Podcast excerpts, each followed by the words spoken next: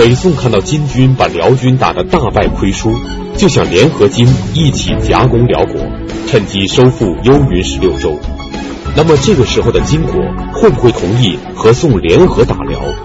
宋金两国又会怎样谋划伐辽大计？宋金辽三国之间将上演一场怎样的激战？请继续收看北京海淀教师进修学校高级教师袁腾飞讲述《塞北三朝之辽》第二十集：宋金夹击。上一讲呢，咱们讲到，呃，金跟辽打仗，把辽打得很惨很惨很惨很惨，是吧？把皇上都打到这个沼泽地里去了，是吧？这个皇上也不抵抗。那么我在辽打败仗的时候。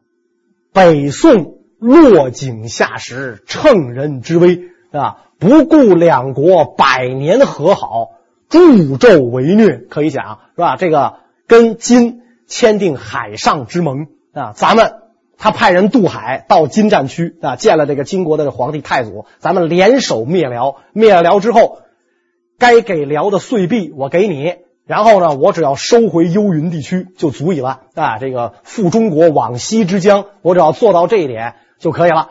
当时的这个金呐，说句实在的，其实不需要宋的帮助，也能够把辽给灭了。辽的东京、中京、上京很多地方都已经被这个金给占了嘛。宋朝的使臣追着这个金太祖签约的时候。金太祖正好率军攻打辽的上京临皇府，就今天内蒙古的巴林左旗，那么雄伟壮丽的一座城市啊！这个当然皇上早跑了，里边有有有人防守是吧？这个宋朝的使臣来，追着这个金太祖说，是吧？咱们签约，你看这事怎么办？金太祖说：“你先等等，是吧？先等我把上京打下来，我再咱俩再谈签约的事。”一个上午，这样的一个这个帝国的这个都城心脏，一上午的功夫就被女真兵占领了。所以，这个宋朝的使臣对于这个女真兵惊人的战斗力啊，那惊讶的那眼珠子掉地下了，是吧？这这太可怕了，这帮人是吧？所以，如果在这个时候你要明白事理，这样厉害的部队，你跟他合伙把辽给灭了，然后你跟他挨着，能有你什么好？啊，你这个时候应该赶紧打退堂鼓啊！我对不起，我说错了，是吧？我我我们皇上没这事儿，我自作主张。你你你你哪怕自己意思让让金太祖宰了你，你也别祸国了，是吧？你结果你跟这样的这个金联手去打这个辽，能有你什么好处啊？所以这绝对是这个宋朝举措失当啊啊！这样的一个这个一个大错误啊！当年你徽宗皇帝也说过“南北生灵，皆朕赤子”，现在你对赤子动手了，是吧？你这不成体统啊！是吧？所以这个宋就要出兵去打辽啊，按照跟金的约定要去打辽。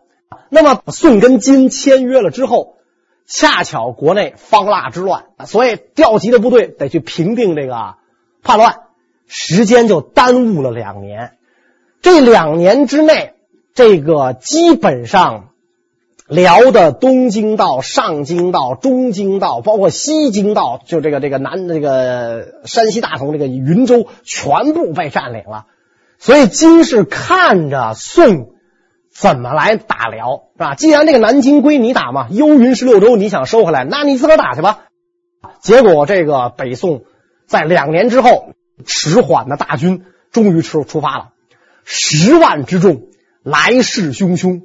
北宋人自己讲啊，说我这个部队出发之后什么感觉呢？说自古兵师之盛啊，自古打仗兵师之盛，从来没有超过我们这次的啊，十万大军是吧？咱们说这个兵到十万就就彻地连天嘛，啊就就出发啊，而且这个十万大军带着很多金银财宝啊，是吧？这个金宝绸缎带着好多，准备占领了这个呃辽的南京之后，奖赏将士们用，就出发了。统军的最高指挥官，枢密使宦官童贯啊，他是这个最高指挥官。然后兵分两路，其中的一路大军是由这个名将钟师道，啊，人称老经略相公钟师道他指挥，是吧？那么这两路大军各分五路向这个南京扑来。那个时候真的是黑云压城城欲摧啊，是吧？这个。防守南京的辽军百战之余，可以讲是被这个金兵杀剩下的，逃到这儿来的。面对十万大军，这个惊惧不已啊，非常害怕。哎呀，你看这这金咱还没没打完呢，这这怎么宋又出兵了？两国百年和好，他就不管，怎么他又出兵了？宋不顾于辽多年修好，决定联金伐辽。而这时的辽军已被金军打得落花流水。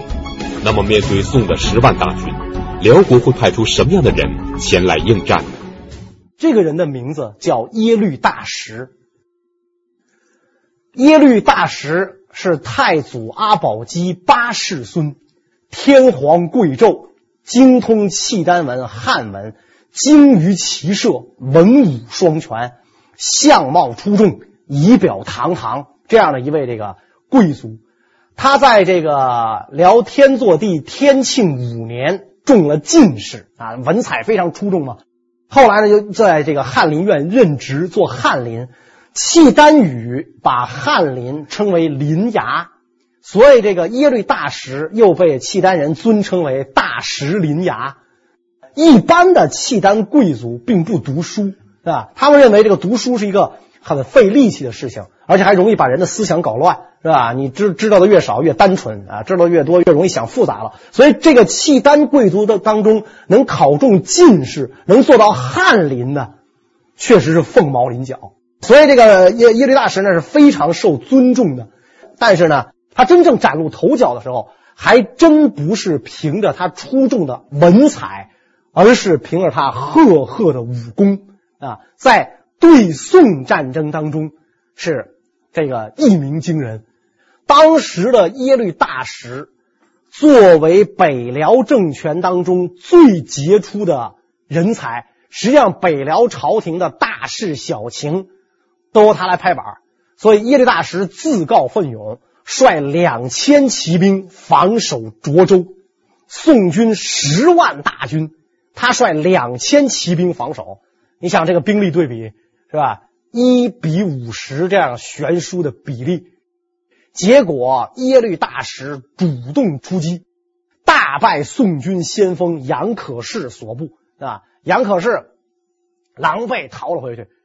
逃了回去之后，这个就报告主帅嘛，啊，说这个辽兵势大，我们打不过，啊，耶律大石两千人，啊，这个史记倒也没有记载这杨可是带了多少兵，而且宋朝这次来北伐的十万大军是宋朝最精锐的西军，年年跟西夏打仗，有战斗力的啊，有作战经验的西军，结果刚一出师就不利，先锋部队就被打了大败。啊！而且是被这个辽国的残兵败将，人数才只有两千人，都打败了。于是宋军的这个主力就就赶过来啊，就来这个呃，就想包抄耶律大石。而耶律大石这个时候也得到了增援啊，也得到了增援。呃，当时的耶律淳就是天熙皇帝耶律淳啊，一看耶律大石打了胜仗。更加放心，把部队交给耶律大石指挥，就给他凑了三万人马。这跟宋军比起来，也是这个三分也只占三分之一嘛啊！给他凑了三万人马，让他去抵抗宋军。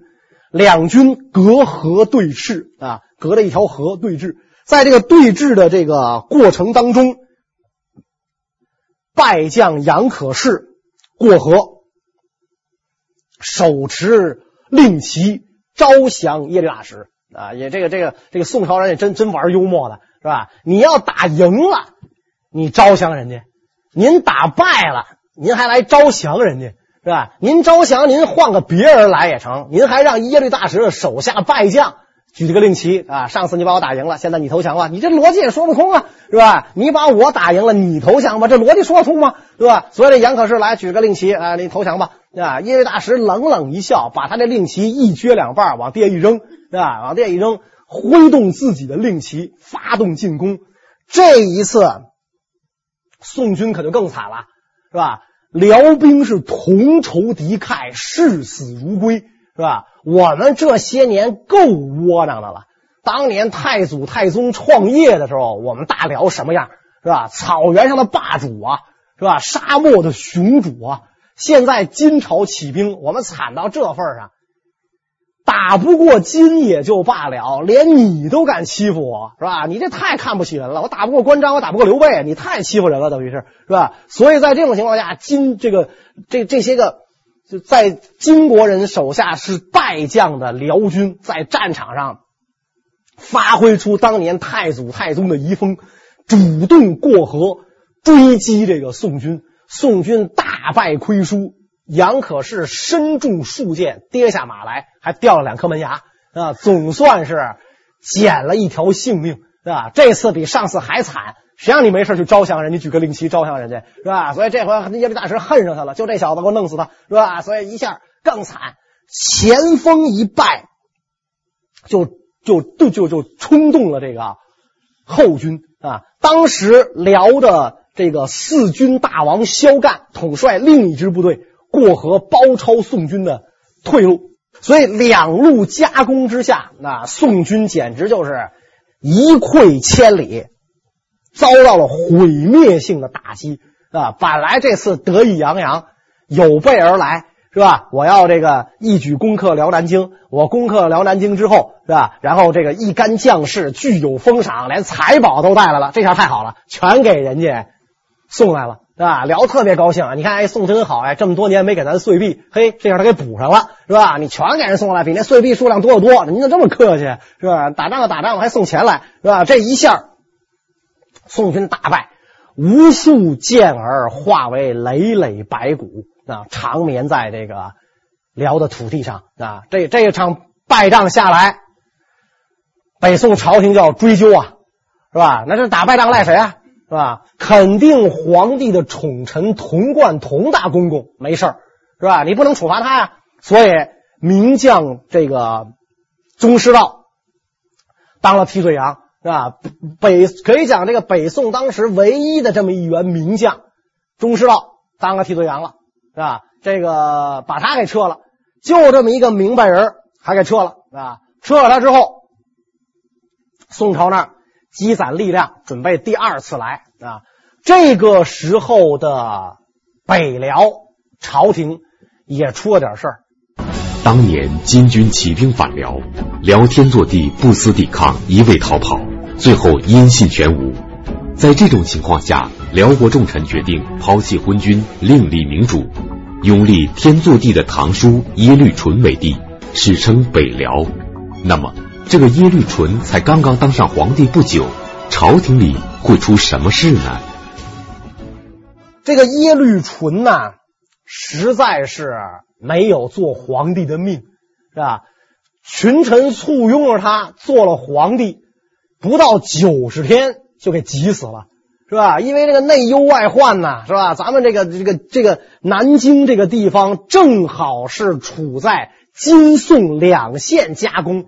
我顾了头就顾不了尾，现在倒是把宋打败了，可那头还没完呢，啊，这两头此起彼伏，那头没完，所以他做了九十天皇帝，忧惧而死，啊，庙号宣宗啊，这就是辽宣宗啊，宣宗皇帝啊，这这个死了九十天啊，享年六十岁。他死了之后，由他的这个那那可以叫皇后了，啊，原来是德妃萧普贤女摄政。仍然重用这个啊耶律大石啊！耶律大石一看这个宋军在那积蓄力量，那就主动派使臣去见童贯啊。耶律大石以战胜者的姿态，高傲的跟童贯讲：“欲和则仍旧和，不欲和，请出兵见阵。大暑热，勿令诸军从苦。”啊你要想和，咱就和啊！这个两国本来也百年和好啊！你要想和，咱就和，一切都跟以前一样啊！咱就当以前什么都没发生过。你对不起我这次，我就不往心里去了，对吧？你别再助纣为虐、为虎作伥，不欲和，咱就接着打，是吧？你别跟那磨磨蹭蹭的，和又不和，战又不战。大暑热，勿令诸军从苦。这大热天，你别让将士跟那耗着。你打不打？啊，你敢不敢打？你不打你就和，你不和咱就打。是吧？然后童贯这个时候那牛皮早吹出去了，是吧？收复幽云十六州啊，这个念救民涂炭之苦，复中国往昔之疆，牛皮吹出去了，那哪能跟你和呀？我打了败仗，我怎么交代呀？是吧？上次赖中师道，他不会打仗，不是我，不是我童公公指挥失误，是吧？所以这次你给我换个人来，我我还要跟这个这个辽军决一死战。这次换人来了，换了谁呢？西军大将刘延庆。刘延庆在这个西军当中也是一员名将，他的儿子更有名，这次也随军从征。他的儿子就是南宋中兴四将之一的刘光世啊，所以父子俩这次率十万大军再次来这个伐辽。这次宋朝派出的西军可是宋军的生力军，而且俗话说“打虎亲兄弟，上阵父子兵”。那么，这刘延庆、刘光世父子俩这次出征能够大获全胜吗？宋朝这次派了这父子俩，应该说也是病急了乱投医。刘延庆的确是一员名将，可惜有勇无谋，将在谋而不在勇。刘延庆要给他千把骑兵冲锋陷阵，是吧？一打仗脱光膀子，挥个大刀给我上，这行。是吧？你让他指挥十万大军，运筹帷幄，决胜千里，他不是这块材料，是吧？刘光世，我们就就这个这个呃讲过这个啊。刘光世这个人在宋朝跟金打仗的时候，金朝兵永远是看见他的后背的，他一直是在跑的啊，也不知道为什么名列中兴四将了，他永远是背后背向敌，他老跑，所以把这么一对活宝派出来，那这个仗没打。说句实在的。结果就能猜个八九不离十，所以宋朝这次又是十万大军，气势汹汹而来。这一次宋朝军队来，有些个这个辽兵啊就害怕了。什么样的辽兵害怕了呢？就是当时镇守涿州的辽国的怨军害怕了。这支部队啊被称为怨军，怨恨的怨啊。为什么给起这么个名字？怨军。就是组成这支部队的这八千人，大部分人他们的家属都有这个家属被金军杀害的例子，所以他们把这些人组成部队。你们这帮人苦大仇深是吧？跟金都有这个这个呃，这就是这这有有有仇有仇，你肯定要报仇。你报仇的话，你在这个战场上就会很勇敢啊。因此，把这支部队命名为怨军。怨军的统帅叫郭药师。啊，是这个汉族将领，所以这个呃，郭药师率八千愿军镇守涿州，一看宋军势大，郭药师就投降了，啊，就投降宋朝了啊。这个这个，我还是回到我的祖国的怀抱当中去吧，是吧？这个就投降了，一下仗还没打，南京城的门户涿州不战而降，还得到八千生力军啊，得到郭药师的率领了八千愿军。涿州一降，益州就也降了啊！河北易县益州也降，等于宋朝这一次还没出兵，就夺了两个城市，还得到了一员名将郭药师麾下八千精锐。所以宋朝觉得这一仗是志在必得啊！打下南京不费吹灰之力啊！继续这个这个北上。郭药师投降了之后，可能就多少有点后悔啊。所以后来为什么金军南下，郭药师就又降了金了呢？他就后悔，他觉得自己站错队了。一看刘光世的部队毫无纪律，缺乏训练啊，这个这个这个刘光世整天旦夕饮酒啊，在军营里边喝酒作乐，也不操练部队，也不约束行伍啊，这个士兵四处这个这个游逛。没有这这这这样的部队哪能打仗啊？那我这个辽兵人数虽然少，百战精兵打你这种乌合之众，这不玩儿呢吗？你这样不行啊！所以他就跟刘光世讲啊，说将军咱们不能这么着啊，咱得练兵，咱得严明纪律，是吧？然后这个咱得制定详细的作战计划，打仗不能跟着感觉走，是吧？咱得制定详细的作战计划。刘光世能听这个降将的吗？是吧？我在北宋什么级别的干部？我这么大干部，我听你的，是吧？我在这个跟夏打仗的时候，你在哪儿呢？是吧？你现在来教训我，是吧？这根本就就不听他那一套，是吧？所以这个这个郭郭药师屡次献计都不被采纳，是吧，宋军就这么乱乱哄哄的、闹哄哄的，就一窝蜂的就奔着南京就来了，来到卢沟，与这个辽军隔卢沟对峙。这次辽军的统帅还是耶律大石和四军大王萧干，还是这二位，对吧？兵马不足两万，而这个宋军的兵马呢，已经达到了十几万人啊！算上这个辽的降卒，十几万人。两军隔卢沟对峙，还是耶律大石和萧干率部首先发动进攻，人数少的一方首先发动了进攻，跟宋朝的十万大军一场血战下来，战了个平手，基本上战了个平手。辽军还略占上风，所以在这种情况下。这个郭药师呢，就给刘延庆啊，就出主意，说咱们啊不能这么打了啊，将军这样，您率主力跟这个辽军决战，末将我带部下八千愿军偷袭南京城啊，偷袭辽的南京城，我熟门熟路，这地儿我都去过，是吧？我率一支偏师偷袭南京城，得手之后。我在城墙上举火为号啊，或者我放狼烟，甭管怎么着，我我给您发信号，是吧？我发信号之后，您赶紧让您的公子刘光世率军增援，咱们里应外合，绕开耶律大石。他这两万人不是不好对付吗？咱甭理他，占领南京。南京一被占领，老窝都被端了，自然这个耶律大石就会不战而退。哎，刘延庆一听这个主意好。啊，就依了郭药师所奏啊，让这个郭药师领军偷袭南京。郭药师领军趁着夜色，与西军名将高士宣率五千精兵偷偷偷的渡过了这个卢沟。因为辽国的人马人数有限，所以他不可能处处设防啊。他在宋军主力囤积的地方有大兵。所以等于趁着这个辽国防守空虚的故这个当，郭药师和高士宣率五千人马一举就攻破了辽南京的外城，打进来了啊！打进了这个辽南京的外城，打进了辽南军的这这个呃辽南京的外城之后，干了啊，干了，举火为号啊，举火为刚打进。外城举火为号，您原来说的是什么呢？我进了城之后打败了敌人，我举火。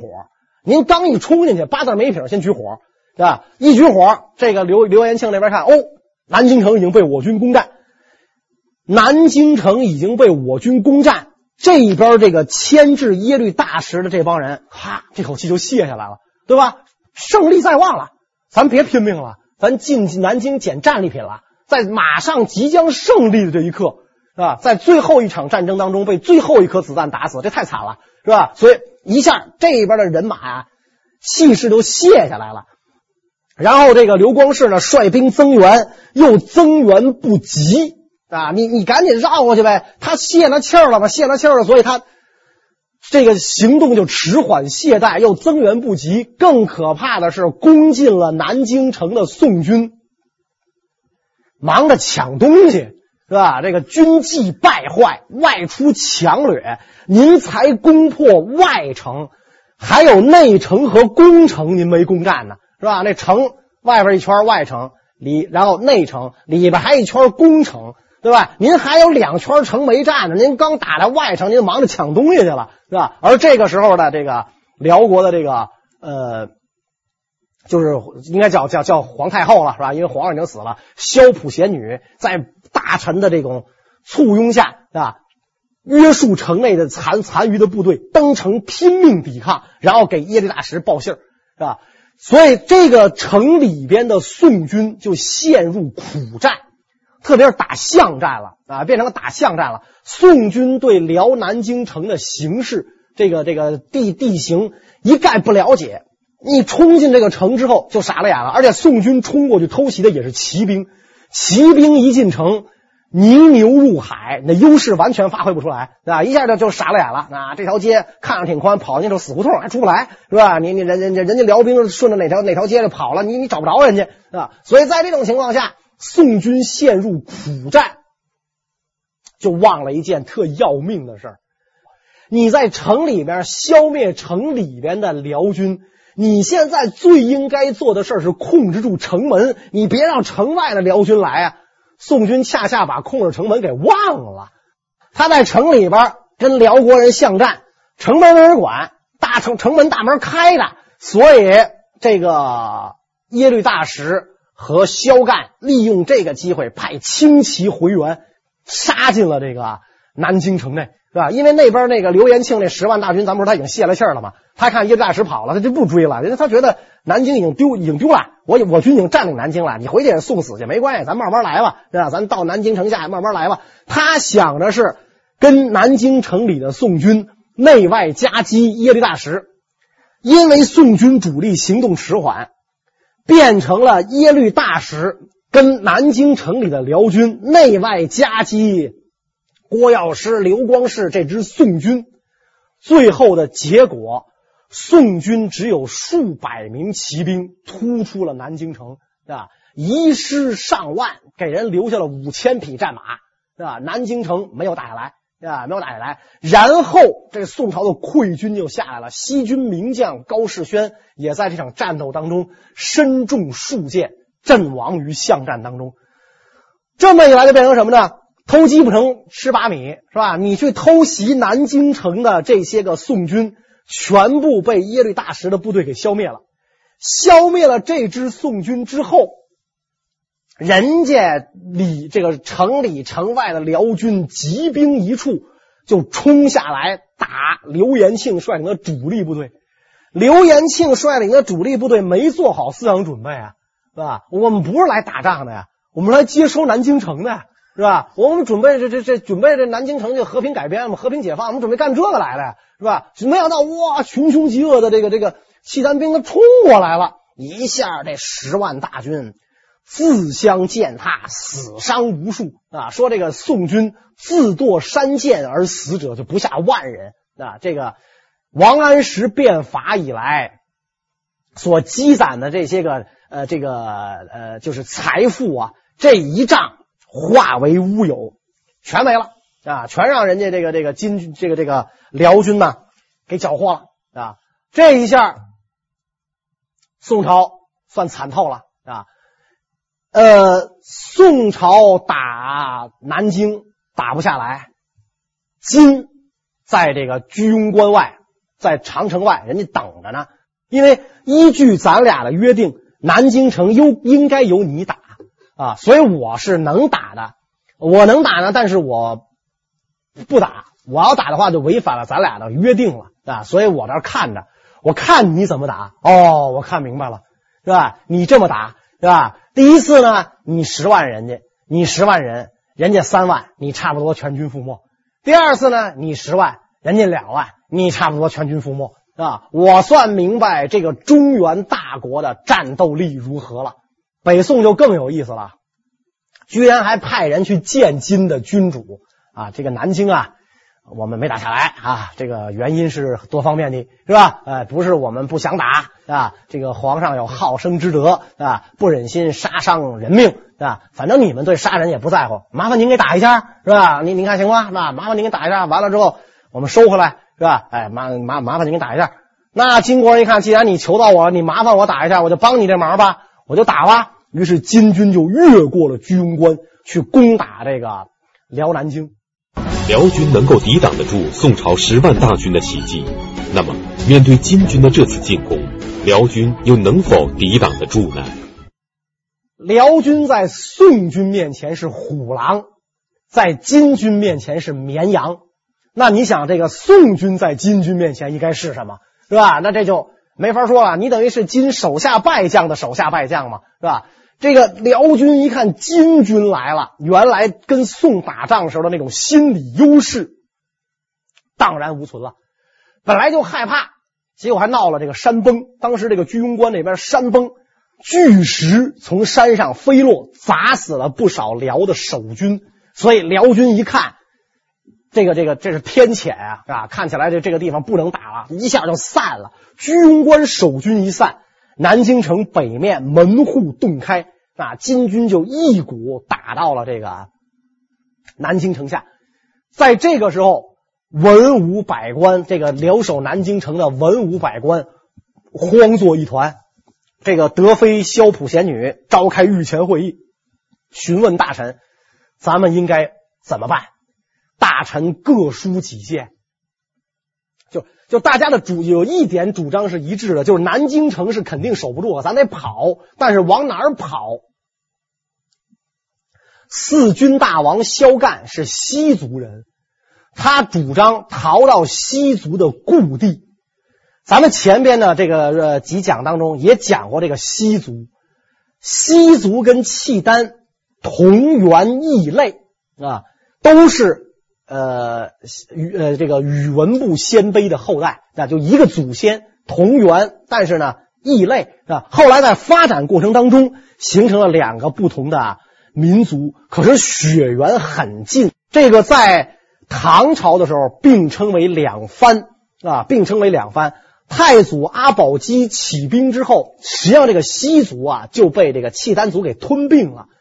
这个西族的故地在辽南啊，今天的这辽宁南部啊，辽南。所以这个当时四军大王萧干主张回到这个西族故地啊。耶律大石说：“万万不可，你那地方离金更近，对吧？咱们现在就要逃到离金远一点的地方。你回归这个西王府的这个故地，那个地方离金更近啊。咱们去了那，那不是自寻死路吗？绝不能去，是吧？所以这个耶律大石就跟。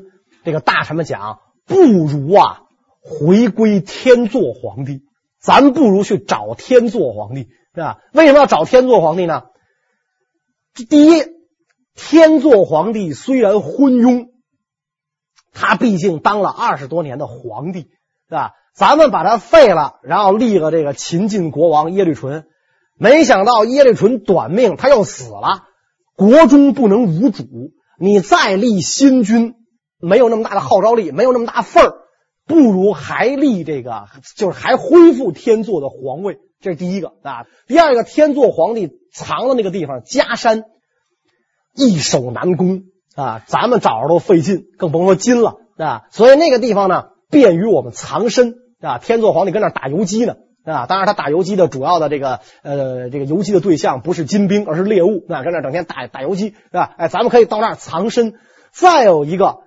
咱们现在是渤海汉地全部丧失，东北原来是渤海国啊，就是等于女真起兵占的是渤海国，然后像这个幽云十六州，这是汉地啊，这是原来的汉地丧失。咱们那个契丹的旧部，特别是西北地区，咱们是很有号召力的，事情大有可为啊。那个地方还没有丧失。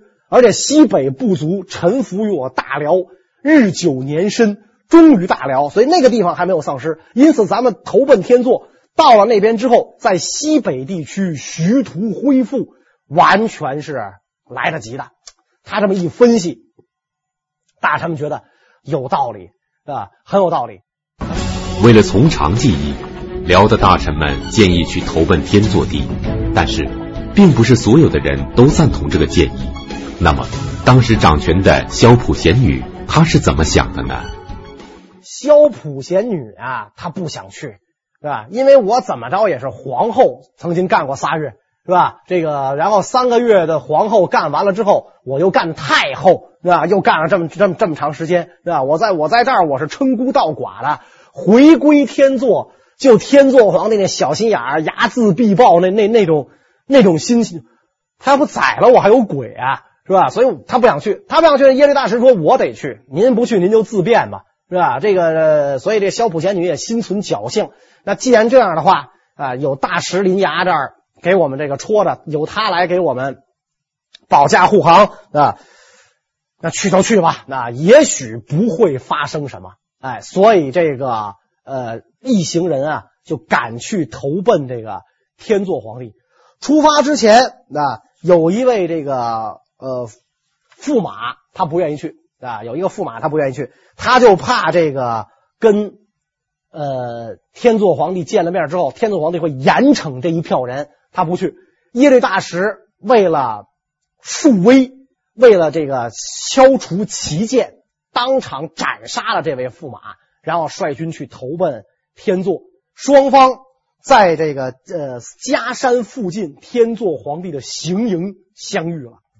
一相遇之后，天祚皇帝首先将萧普贤女诛杀，是吧？你不是伪皇后、伪太后吗？所以先把她给宰了。宰了之后，就准备杀耶律大石啊！你是叛臣啊！朕危难之机，不思君父之患，你不起兵勤王，另立新君啊！所以要把这个耶律大石给杀了啊！而且他这个杀耶律大石啊，他之前他是他先责问这个耶律大石，说这个我在，汝何敢立存？我还在呢啊！我还没死呢，你为什么立这个耶律淳啊？汝何敢立存？耶律大石对曰：“陛下以全国之势，不能一拒敌，弃国远遁，使黎民涂炭，既立实淳，皆太祖子孙，岂不胜启命于他人耶？上无以答，赐酒食，赦其罪。”耶律大师跟皇上说：“啊，你当时领有全国。”女真起兵，你不能拒敌，你弃国远遁，首都全丢了。您跟这山沟里打猎啊，使得黎民涂炭。在这样的情况下，我就是算立十个耶律淳，都是太祖子孙啊。我立的这些个耶律氏，哪个不是太祖子孙呢？啊，我既立实淳，皆太祖子孙啊，岂不胜起命于他人？啊，总比在金国人打来之后奴颜卑膝的投降，起命于他人强得多吧？所以天祚皇帝无言以对啊，赦免了耶大石啊，爱卿，那你做的对，你没罪啊，还赐酒食，不但赐酒食，天祚皇帝也知道耶律大石是难得的将才，两次大破宋军啊，是难得的将才，在国家危难之际。是吧？这个国难显忠良的这种情况下，要他虽然记恨耶律大石，但是呢，他也不得不重用耶律大石，所以就这个任命这个耶律大石啊为都统，让他领兵在这个离迦山二十里的地方驻军，保卫迦山啊。在这个时候，这个金军呢探听到了天祚皇帝的所在地。金国大军就打过来了，纵然耶律大石百战名将，可惜的是，这个时候的辽军的士气已趋于瓦解。看到金军之后，士无斗志，你你这个将领本事再大，有心杀贼，无力回天，大厦将倾，一目难支。所以一场战斗下来，辽军惨败。不但惨败，主帅耶律大石也被金国人给俘虏了。耶律大石被俘之后是怎样逃出的金营？以后又发生了什么？我们下一讲再讲。谢谢大家。